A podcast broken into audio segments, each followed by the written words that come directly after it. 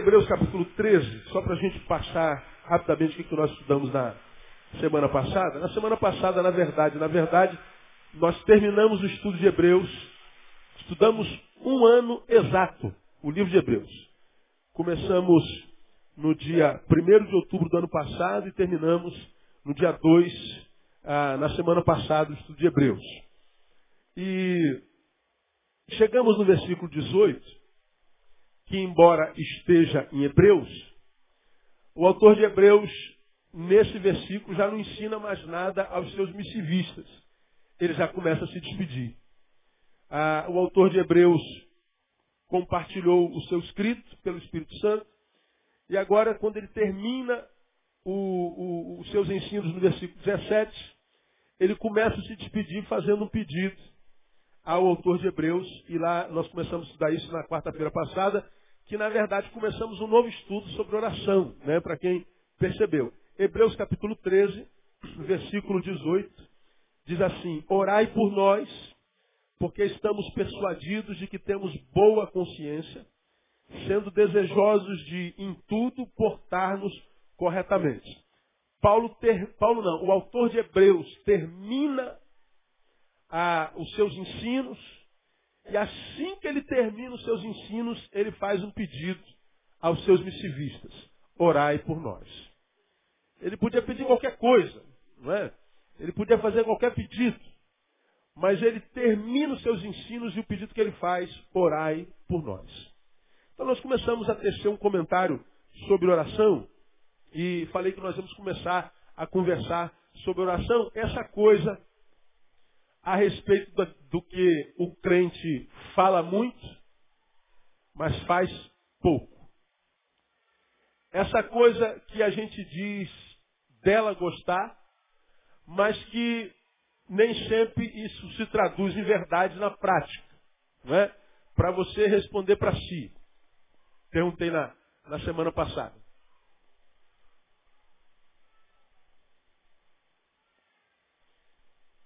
Ajuda, Adriana.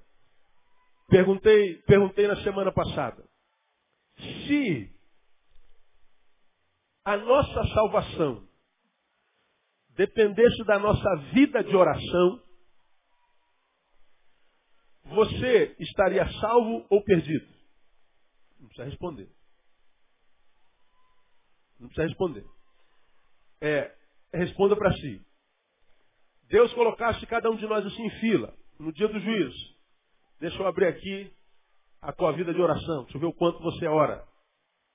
Pela sua vida de oração, você estaria salvo ou perdido? Eu acho que a maioria de nós estaremos perdidos. Mas como a gente não quer constranger ninguém, cada um examine-se, pois, a si mesmo. Não é?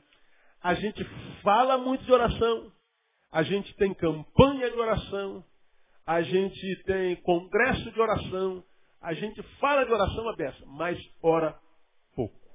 Ora pouco. E aí nós começamos a conversar sobre isso na, na, na, na semana passada, e o meu desafio era, era começar a ministrar isso a você, mas não a esse você que você é aqui dentro da igreja. Eu queria ministrar aquele que você é quando está fora da igreja. Aquele que você é quando está sozinho. Porque a gente já aprendeu aqui há muito tempo que Deus não se relaciona com esse ser que nós somos na coletividade, Deus se relaciona com aquele ser que nós somos quando não tem ninguém olhando para nós. Quando nós temos a coragem, né, quando nós somos homens suficientemente para analisarmos a nossa vida individual, a nossa vida é, é, é subjetiva, a nossa vida privada, e julgarmos-nos a nós mesmos culpados ou absolvidos, na proporção da qualidade de relação que a gente vive com Deus, nós vamos ver que na verdade, na verdade, a vida que a gente vive não é injustiça da parte de Deus. Porque se o que eu tenho de Deus depende da minha intimidade com Ele, se eu sou homem de verdade, se nem sou homem de Deus, só homem, muitas vezes eu vou entender que a minha relação com Deus é meia boca, e se a minha qualidade de vida depende da minha relação com Deus, a qualidade de vida que eu tenho, eu mereço. Ou a qualidade de vida que eu tenho, eu nem mereço. Porque eu deveria, eu deveria ter menos de Deus, porque a minha relação com Ele hoje é muito porcaria. Então, quando eu falo de relação com Deus, que não é boa ou é boa, eu quero desafiá-los, a partir desse ponto que a gente está começando a estudar sobre oração, a vencer a tentação do juiz que existe dentro de você. A tentação de julgar a quem quer que seja. A tentação de transferir a palavra que você vai ouvir para terceiro, como, como muitos de nós fazemos. A gente, quando ouve uma palavra que não é de consolação, muitas vezes de exortação, ela é verdadeira, nós, os, os, os puritanos, na verdade os hipócritas, tendemos a falar assim, puxa vida, que palavra tremenda. De vez em quando aparece uma voz assim no meio da congregação, fala Jeová. Tem lugar que tu vai pregar, o cara fala assim, desce a borracha, Jeová. É, fala Jeová. E aí a gente vê o pessoal, fala Jeová. A gente, todo lugar que a gente vai, a gente ouve isso. E aí esse cara que está assim, ó, fala Jeová, na verdade ele está dizendo, é com vocês. Está entendendo? Como que diz, fala Jeová, porque tem gente aqui que não ouve. Mas é, gente aqui que não ouve nunca sou eu. A gente ouve uma palavra e ele fala assim, puxa vida, que palavra tremenda. Olha, o, o Tchuf, João tinha que estar aqui para ouvir essa palavra, não tinha, rapaz? Aquele irmão, pastor está pregando ali, irmão, estou pensando aqui naquele irmão. Ele tinha que estar aqui para ouvir essa palavra, porque essa palavra encaixa na vida dele. Ou seja, encaixa na vida dele, mas na minha, não. Isso é um espírito, isso é um juiz que existe dentro da gente. Esse é um espírito que a minha esposa, alguns anos atrás, denominou de toga. É aquele que é, nos incapacita de ouvir a palavra quando a palavra não abona a nossa conduta. E a gente transfere, a palavra vem, a gente bota um espelho como se fosse um Deus falasse como um, um, um raio laser. Quando o raio laser vem, a gente bota o, o espelho e aponta assim para o outro. Fala, Jeová, escuta, surdo. Né? Aí, não pega nele. Então, eu queria desafiá-lo, irmão, a ouvir essa palavra não com, a, com, esse crente que você é, que aqui todo mundo te conhece e todo mundo imagina que você seja. Eu quero desafiar a ouvir esse, esse estudo sobre oração, é, olhando-se, mas olhando-se como o ser subjetivo que você é, aquele ser que você é quando não tem ninguém olhando para você. Porque se nós tivéssemos coragem de admitirmos que no coletivo nós somos um, e no subjetivo somos outros. Que quando tem um monte de olho olhando para a gente, a gente é um. Quando não tem olho nenhum olhando para a gente, a gente é outro.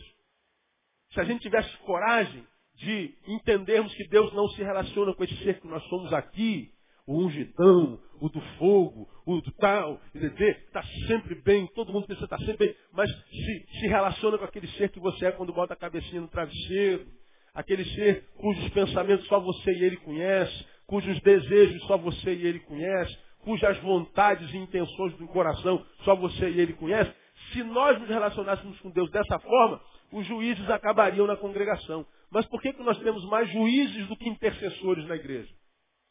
Por que, que nós temos mais gente apontando o erro do outro do que orando pelo outro na igreja? Porque a nossa relação com Deus é sempre coletiva.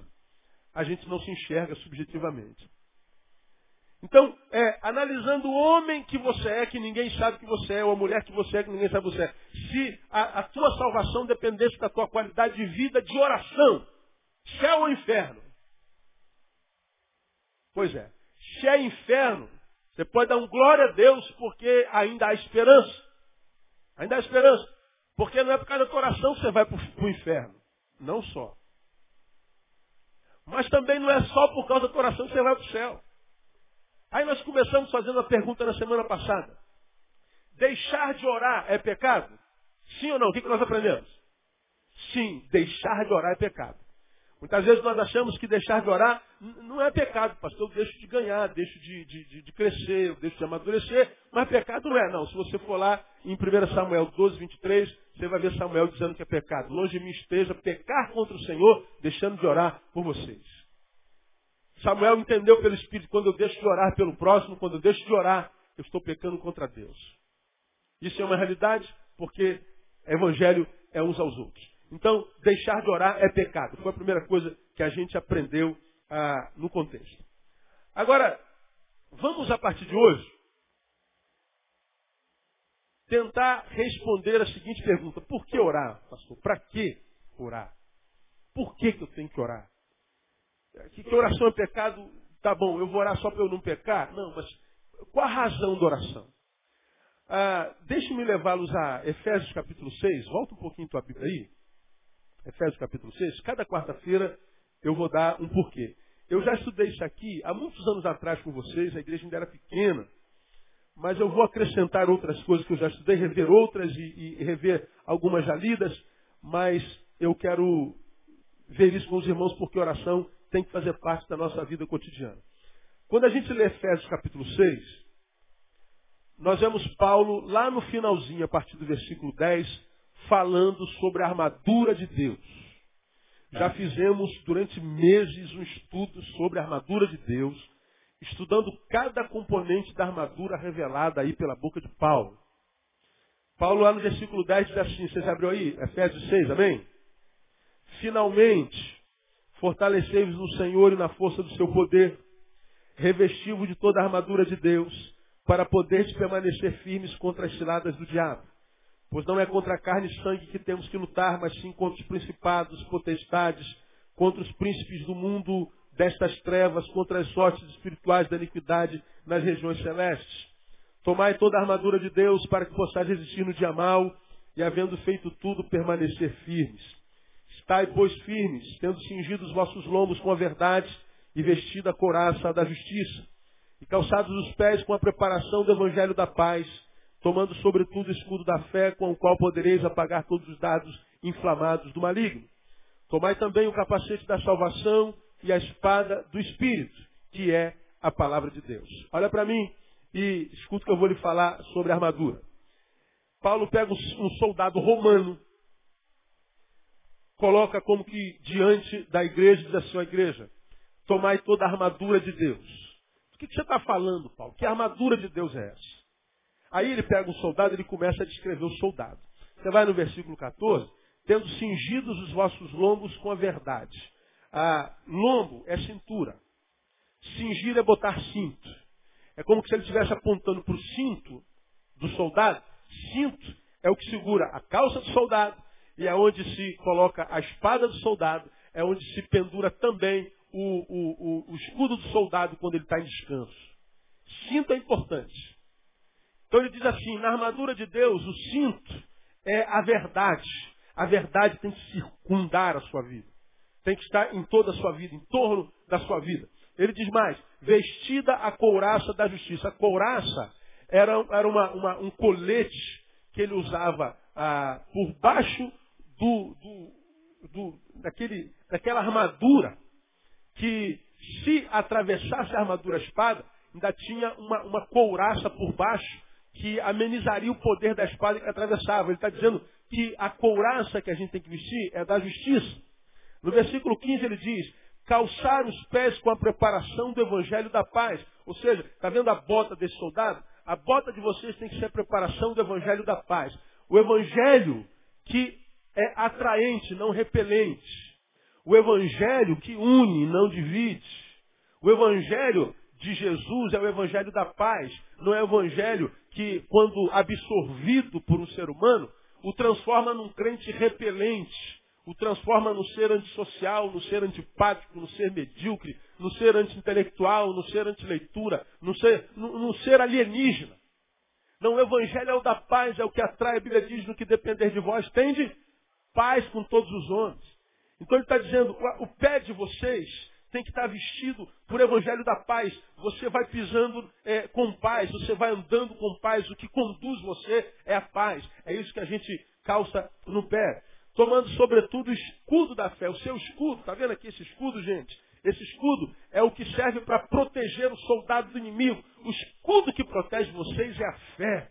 Ele está lá é, é, é, desnudando o soldado com o qual podereis apagar todos os dados, falando ali. Tomai também o capacete da salvação. Aí ele aponta para o elmo que está na cabeça do soldado. O capacete diz, olha, o capacete de vocês é a salvação. O que tem que estar sobre tudo é a palavra da salvação, é a valorização da salvação. E aí diz mais, e a espada do Espírito, que é a palavra de Deus. Está vendo a espada do, do, do soldado? Essa espada ela serve para atacar, mas também serve para defender. A espada é o que dá autoridade. E a espada do cristão é a palavra de Deus. Então ele pega, descreve um soldado e faz analogia com a armadura espiritual. Ele diz assim, para que, que a gente precisa tomar a armadura de Deus? Por que, que o cristão tem que estar vestido dentro dessa armadura? Volta um pouquinho e você vai ver no versículo 13 a razão. Portanto, tomai toda a armadura de Deus para que possais o que? Lê para mim. Resistir aonde? No dia mal. E havendo feito tudo, permanecer. Ficar firmes. Né? Tomem a armadura de Deus para que vocês possam resistir no dia mal. Lembra que eu preguei sobre isso aqui? A promessa de Deus não é nos livrar de dias maus. Dias maus farão parte da agenda de todo mundo. Ninguém passa pela vida sem passar por dias maus. E ele está dizendo, ah, não há como livrá-los dos dias maus. Mas para que vocês, nos dias maus, sejam livres e permaneçam firmes, vocês têm que se vestir da armadura de Deus. Então, tem muita gente que está ficando pelo caminho porque fica perplexo, porque o mal acometeu. Pastor, por que, aconteceu? Aconteceu porque dias maus acontecem na vida de qualquer um. Aconteceu contigo porque você está vivo. Quando você morrer, você não vai sentir mais essa dor. Mas enquanto está vivo, vai sentir dor. Enquanto está vivo, vai ter tristeza, vai ter angústia. De vez em quando uma depresinha. De vez em quando vai ter problema conjugal, vai ter problema financeiro, vai ter problema de desesperança, vai ter problema de insônia. Está vivo, vai passar pelo dia mal. Você entende essa palavra, sim ou não, amado? Então dá uma catucada também e fala assim, dia mal faz parte, irmão. Como diria o Bambam, faz parte. Né? Faz parte. Ah, pastor, não aceito o dia mal. Pois é, vai ficar prostrado quando o dia mal chegar. Porque não tem a ver com eu estou amarrado, não está amarrado, eu aceito, não aceito. Meu irmão, ah, Satanás está amarrado. Quantos anos você escuta falar que está amarrado Satanás? Quantos anos na tua vida você escuta isso? Está amarrado Satanás. Aonde que ele está amarrado? Aonde é que amarraram ele? Diz aí. Podem tê-lo amarrado, mas deram a chave do cadeado. Aqui, ó, quando você quiser dar uma voltinha, você vai. E o pior, naquela reunião lá de Jó, de onde vem Satanás? Satanás diz assim, ó, eu vim de rodear a terra e passear por ela. Onde é que o diabo se diverte, passeia? Aqui. O mundo jaz? No maligno. De onde você vem, Satanás? Vem da terra. Eu, eu, eu vim passear. É lá meu playground. Eu pego aqueles manezinhos lá, que não estão de armadura, eu passo deles peteca. Fico de peteca. Puf. Transformo-os em bola de tênis. Bola de futebol, pontapé para lá e para cá.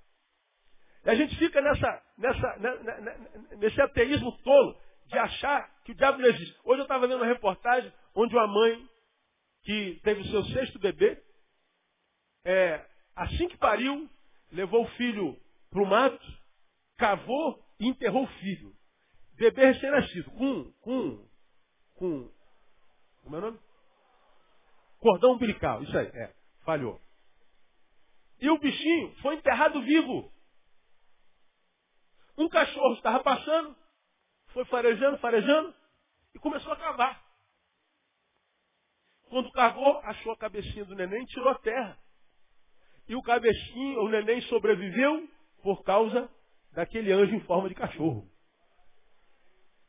E o cachorro por latino latino chegou gente salvar o bebê. O bebê passa bem. Glória a Deus por isso. Nós vivemos num tempo onde mãe faz isso com bebê. Você está vendo o que está acontecendo na sociedade? E o cara que fala assim, cara, não é possível que isso seja normal. Não é possível que uma pessoa em sã consciência, na plena humanidade, por mais doente que seja, faça um negócio desse. Tem que ter uma força por trás disso. Olha o que, que diz o versículo 12. Pois não é contra carne e sangue que temos que lutar, mas sim contra os principados, contra as potestades, contra os príncipes do mundo destas trevas, contra as hostes espirituais da iniquidade nas regiões celestes. A luta não é só contra carne e sangue. Existem forças trabalhando. E aí vem Paulo e diz assim, para resistir esse negócio, quando o dia mal chegar, vocês têm que tomar a armadura de Deus, a gente tem que conhecer a armadura de Deus na ponta da língua. Você tinha que ler esse negócio todo dia para saber o que, que tem que estar no cinto, o que, que tem que estar no lombo, o que, que tem que estar na cabeça, o que, que tem que estar no pé, porque senão vira bola mesmo de boliche. Vira bola de, de, de, de peteca, vira peteca. E não adianta reclamar, ah, o dia mal chegou. O dia mal chega para todo mundo. Agora ele diz, é possível que, uma vez que o dia mal é inevitável, você possa no dia mal permanecer firme e mesmo assim fazendo tudo. O dia mal não tem poder para paralisar ninguém se ele tiver de armadura. Porque o texto está lá no versículo 13 dizendo, portanto tomai toda a armadura de Deus para que possais resistir dia mal, e havendo feito tudo, olha só, dia mal é, mas você consegue fazer tudo e mais. Permanece firme. De modo que o dia mal que nos acomete é sempre menor do que nós quando nós estamos em Deus. Quem pode dar glória a Deus, irmão? Repita assim comigo que você já sabe. Eu, mais Deus, somos sempre maioria. Guarda essa palavra. Você mais Deus é sempre maioria. Mas, pastor, vem, vem lá o exército de. Meu irmão, você e Deus são sempre maioria. Não há dia mal que seja capaz de paralisar você se você estiver firme e segurado na mão de Deus. Então a armadura de Deus está aí. Mas, quando ele fala da armadura de Deus, ele termina a armadura de Deus no capítulo, no versículo 17. Ele entra no 18 falando que, ó, agora que você está tomado pela armadura de Deus, ele diz lá no versículo 18, 17, é, 18 com toda o quê? Oração e súplica. Orando como?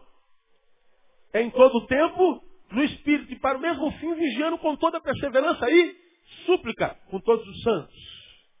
Tomou a armadura de Deus? Tomei, Paulo. Tomou a armadura de Deus? Tomei, pastor. E agora? Agora você tem que investir na tua oração e súplica. Você tem que orar em todo o tempo. Olha a oração aí. Como quem diz assim, olha, você pode tomar a verdade, você pode tomar a justiça, você pode tomar o capacete da salvação, o evangelho da paz, mas se você não temperar tudo isso com oração, se você não trabalhar a tua espiritualidade de uma forma saudável, se você só estiver preocupado com a batalha, com a guerra, você pode até vencer a batalha e a guerra, mas você vira um paranoico. Meu irmão, escuta o que eu vou falar para você. Nós vivemos num país onde falar de batalha espiritual virou moda. Se você parar para reparar, quase todas, quase, todas as pessoas que foram trabalhar com batalha espiritual, muitas delas adoeceram, estão doentes e nunca mais foram curados. Eu conheço dezenas e dezenas de pessoas que começaram com batalha espiritual e estão doidos. Não é porque o diabo venceu, não. É porque, não sabendo lutar com as armas corretas, a gente acaba virando paranoico. Tudo é diabo. Tudo é, tudo é demônio. Tudo é, tudo é tudo. E a gente não tem paz para mais nada. Se você está andando, pisou, você está com salto. Qual é o salto grande aí? 15. 15. Você está com salto 15. Aí tem uma pedra no caminho. Aí tu torce o pé, ô oh, diabo, o diabo quebrou meu salto. É, tudo é salto. É o demônio da gordura, o demônio da magreza, o demônio da barriga grande, o demônio da queda de cabelo. É o demônio do, do, do calcanhar rachado. É o demônio sei de quê. O, o cara está sempre paranoico. Há uns livros por aí que são best-sellers. Você não devia ler nunca. Porque você acaba de ler, não dorme mais. Perde a paz. Você acaba de ler, vai ver vulto o tempo inteiro. Vai ver o bicho passando assim na tua, a, a, a, tua, a tua cortina vai balançar toda noite. Às vezes é só o ventilador que tá ligado. Mas você vai ver demônio em tudo. Por quê? Porque o cara vendeu um, um, um livro best-seller, a mulher vendeu um livro best-seller e fala de batalha espiritual. E aí impressiona você. E você está lutando contra aquilo e aquilo muitas vezes não é nada, e se é, não é tudo que disseram, disseram ser, é, é, é mínimo. Eu preciso conhecer o inimigo, porque se o meu inimigo for um elefante, eu não posso ir com mata-mosquito. Mas se o meu inimigo for um mosquito, eu não preciso ir com uma bazuca. Se eu lutar contra um mosquito, contra um Aedes aegypti, com a bazuca, eu perco. Ele me, me pica. E eu dengo e eu morro. Agora, eu não posso lutar contra o elefante com mata-mosquito, porque eu perco também. Não dá. Eu tenho que discernir o inimigo e as armas. Eu tenho que usar de estratégia de sabedoria. E Paulo está dizendo que só a, armadura não basta, tem que passar pela oração. Então a oração é imprescindível. Oração não é assunto para discussão. Oração é, é, é, é coisa para prática, para praticar. Precisamos orar. Do nosso jeito. da nossa forma. Nós vamos falar sobre isso durante até o final do ano, acho que eu termino esse negócio aqui.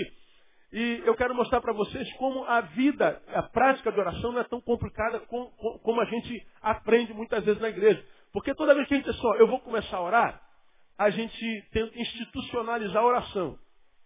Eu vou, vou começar uma vida devocional, pastor. Aí você já pensa logo um lugar, um horário e uma forma. É ou não é? Eu vou orar todo dia, às sete horas da manhã, durante meia hora. Aí no primeiro dia tu vai, hoje acordei, hoje é domingo, acabou, amanhã começa minha vida de oração. Sete horas da manhã. Aí tu vai sete horas da manhã, na segunda-feira, cheio de gás, né? E começa lá, e hora de sete sete e meia, fica todo bobo e tal. E aí vai embora feliz da vida, porque é como quem malha de manhã, né, cara? Quem malha de manhã sabe que o dia é mais desanuviado, né? A gente tem mais, mais gás. Eu fazia isso outrora, hoje não estou fazendo mais. Vide a minha barriga. Né? Então, a, a gente, quando, quando olha, ora, a gente tem uma vida melhor, a gente tem uma, um dia melhor. Porque a gente já colocou aos pés do Senhor a nossa, a nossa causa. Senhor, eu estou saindo, mas eu estou deixando tudo nas tuas mãos. E quando a gente deixa na mão de Deus, a gente sabe que está deixando em boas mãos. Amém ou não, igreja? Está em boas mãos. Então a gente sai dele. Aí chega na terça-feira, você tinha prova na segunda noite, saiu do trabalho, cansou, foi um dia terrível. Pior cliente apareceu, você não vendeu nada, a esposa do teu chefe dormiu de calça comprida, ele descontou tudo em você, você teve um dia péssimo, foi para a faculdade, não conseguiu se concentrar, percebeu que tirou zero, aí você volta para casa, o feital quebrou no cartonho, até chegar outro, já deu uma hora, você chega em casa duas horas da manhã, chega lá, vai no, no, no arroz, pra, abre a, a tampa, estava muito calor naquele dia, o arroz azedou, não tinha janta para você comer, aí pronto, você vai dormir três horas com, com um copinho de leite, mas não sei o quê. Só que na tua cabeça tá, amanhã eu tenho que orar sete horas da manhã, sete horas tem que estar de pé. Pô, são três horas, meu Deus, tem que acordar às sete horas da manhã, cara. Poxa, amanhã é meu dia de folga. Pô, mas eu tenho que orar. Eu falei, tem que orar. Aí, obrigação. Virou obrigação. Virou um negócio institucionalizado. Se você perde o horário na terça-feira, pronto. A semente de desânimo foi plantada. E você então é, acorda às 7h20, hora de 7h20 a 7h30, não vou compensar, aí tal. Aí no outro dia, você já acorda achando que está com vida, porque você orou 20 minutos menos ontem, hoje você tem que orar 20 minutos mais. Pô, mas da onde saiu, biblicamente falando, que você tem que orar meia hora? Não uma. De onde você tirou que é meia hora de oração e não cinco? De onde você tirou que tem que ser sete horas da manhã e não meia-noite? Por que, que hoje tem que ser sete horas, amanhã não pode ser meio-dia? Da onde que nós tiramos isso? Daqui. E nós achamos que oração é instituição. Duvido. Você conhece alguém que diga que ora todo esse mesmo horário. Se ora é porque não tem, de repente, muitas atividades outro dia. Ele pode até viciar-se nesse negócio. Mas tirar a, a, a, aquilo que oração pode gerar dentro de nós geralmente é muito difícil. Nós precisamos transformar isso num hábito e precisamos desinstitucionalizar isso o máximo possível. Nós vamos falar isso mais adiante. Mas hoje, nesses minutos que nos faltam, eu quero começar mostrando a vocês, a, a despeito que eu já mostrei, por que, que a gente deve orar. Por quê? Entre outras coisas. Vamos lá. Primeiro, porque a oração é o que transforma meu encontro com Deus em relacionamento. Repita assim após mim, você gravar. Se você esquecer tudo que eu falei, grave o que eu vou te falar agora. Eh, grave isso aqui. Diga assim, a oração é o que transforma meu encontro com Deus em relacionamento. Muito bem, Tchuf, vem de lá para cá. Vem de lá para cá. E o Tchuf está vindo. E o Neil está indo. E a gente, ó, Pum, e nos encontramos. Isso aqui é o início de um relacionamento? Porque nós nos encontramos? Não. Pode passar lá. Obrigado, Tchuf. Pode sentar. Sabe o que eu tenho visto na vida de muitos crentes? Muita gente se encontra com Deus. Quem quer aceitar Jesus? Eu quero aceitar Jesus. Pronto, se encontrou com Jesus aqui no domingo. Mas nem sempre esse encontro, que a gente chama de conversão, se transforma num relacionamento. Olha aí, mastiga esse negócio aí. Isso é novo. Ah, é. A gente acha que se eu levantei a mão para Jesus, aceitei Jesus, começou o relacionamento. Nem sempre.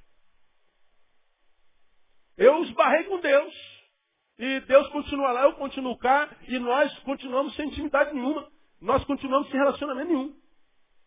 De repente mudou a religião, eu gostei da palavra, aceitei Jesus, fiz discipulado, até batizei, mudei de religião. Eu ia lá para aquela igreja lá do Jardim Novo orar lá com, com o padre lá, agora eu vim para cá. Eu ia lá para o centro lá com o pai de Santo Fulano, agora eu vim para cá. Eh, mudou a religião, mudou roupagem, mudou linguagem, mas mudou a, a família, mudou a liturgia, mudou tudo lá de fora. Mas quando a, o culto acaba, quando a reunião termina, quando a gente vem para a nossa individualidade, será de fato que nós começamos um relacionamento na individualidade? Porque o que é um relacionamento? Relacionamento é o convívio de duas partes. Relacionamento é, é troca vital. Relacionamento é o que possibilita o desenvolvimento mútuo. Relacionar não é só encontrar. Eu, eu, nós nos encontramos aqui quase toda quarta, nos encontramos aqui todo domingo e todos vocês têm relacionamento comigo. Eu tenho relacionamento com todos vocês. E nos encontramos há quantos anos? Alguns se encontram comigo aqui há 17 anos, quase. Fazer em dezembro. E o fato de nos encontrarmos tanto traduz-se em relacionamento. Você trabalha no emprego há 30 anos, tem relacionamento com todos os 30 anos, com todos os funcionários que estão contigo lá há 30 anos? Nem sempre. E você se encontra todo dia com eles. Então, quando é que se transforma em relacionamento? Quer ver uma coisa? É, volta com a Bíblia, vamos lá para Jeremias capítulo 31. Quero mostrar uma coisa para você. Qual é a vontade de Deus para a vida de cada um de nós? Jeremias 31, versículo 3. Você já abriu aí, amém? De longe o Senhor me apareceu dizendo, olha o que, que o Senhor disse. Pois que com amor eterno te, leia para mim, amei. Também com benignidade o quê? Te atraí. Eu vou perguntar de novo, quero que você me responda. Pois que com amor eterno te amei. E com benignidade te... Dois verbos. Qual é o primeiro? Amar. E o segundo? Atrair. Muito bem. Você já ouviu falar em amor platônico, já? O que é amor platônico? É aquele amor que a gente sente por alguém e esse alguém jamais vai saber. É meu, está aqui dentro. Então eu posso estar aqui e amar uma pessoa aqui. Você pode estar aí, amar uma pessoa aqui e essa pessoa nunca, jamais saberá. Deixa de ser amor por causa disso? Sim ou não? Sim ou não? Não. É amor. É o sentimento. Ele não é um amor materializado, mas é amor. Agora, Deus está dizendo assim, ó, eu não só amei vocês. Eu amei vocês e com a minha benignidade te atraí. É como é, é a evolução do amor do platônico para o prático, para o concreto. Eu amei, mas não me satisfiz em ficar só no sentimento. Eu transformei esse amor em atitude. Eu atraí você. E para que, que Deus atraiu a amada, o amado? Para relacionamento. O desejo de Deus para com o seu povo é relacionamento. E o que estabelece o relacionamento com Deus não é a igreja, não é a religião. Não é o rito. Não é o, o, o culto em si. Também, mas não mormente. Como se manter, por exemplo, um casamento? Casamento é relacionamento. Se eu me encontro com a minha esposa só quarta-feira, só domingo, falo com ela só quarta-feira, só domingo.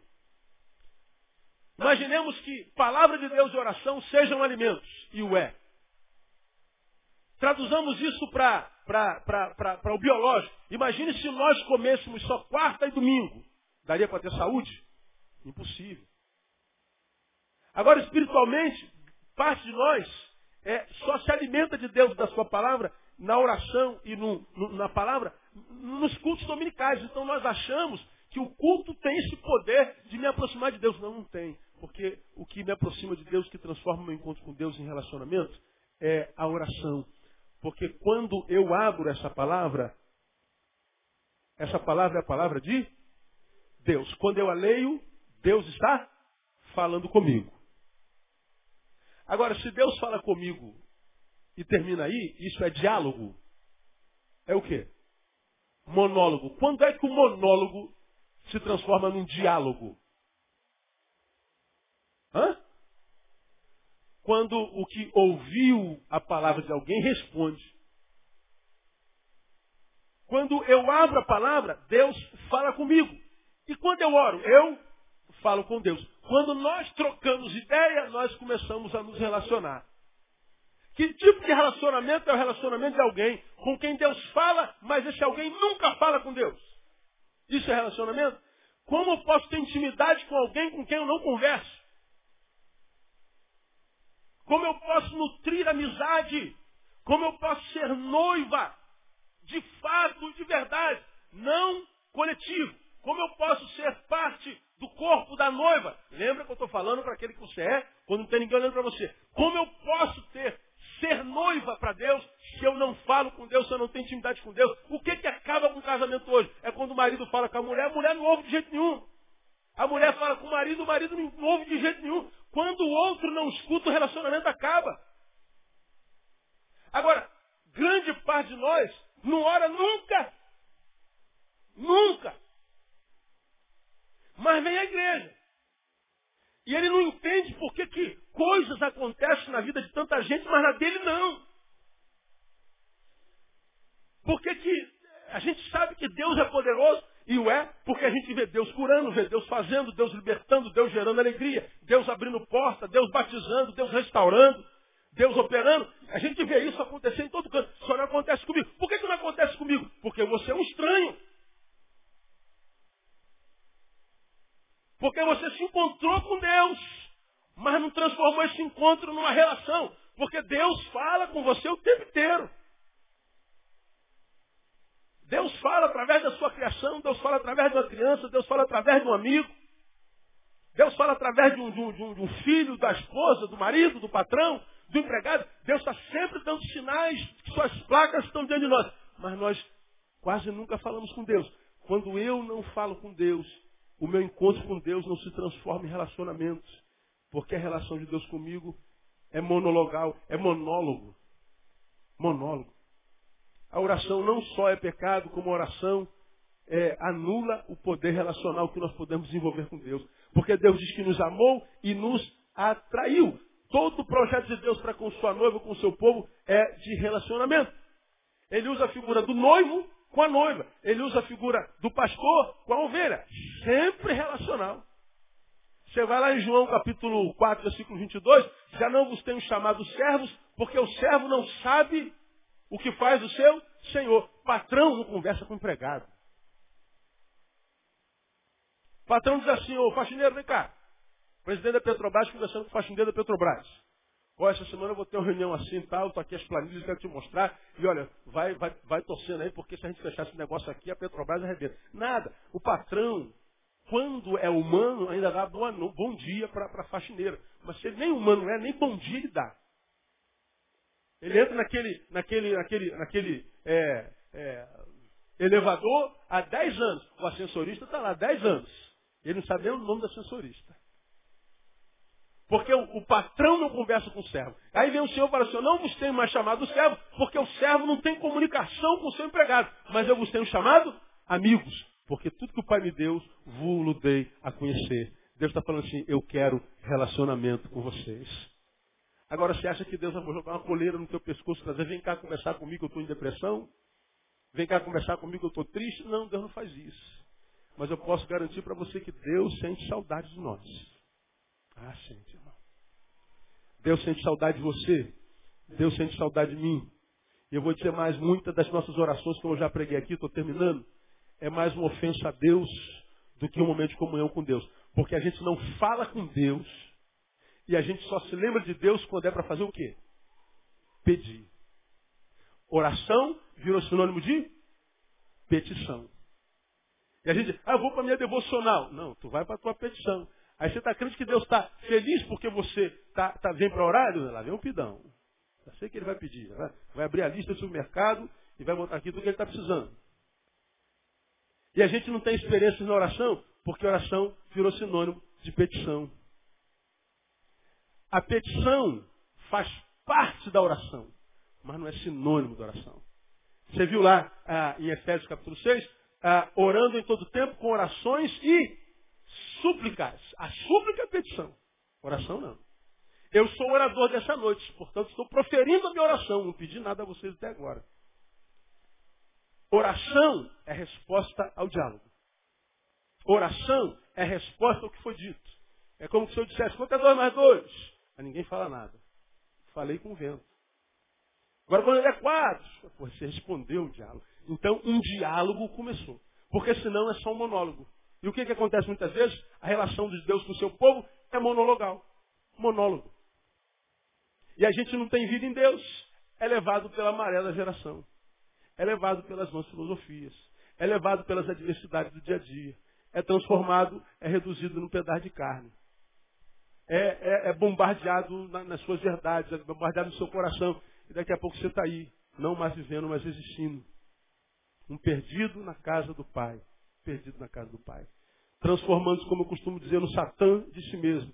Tendo que mentir para si para justificar a tua pobreza espiritual, para justificar o teu vazio especial que você tem que esconder através de aparência.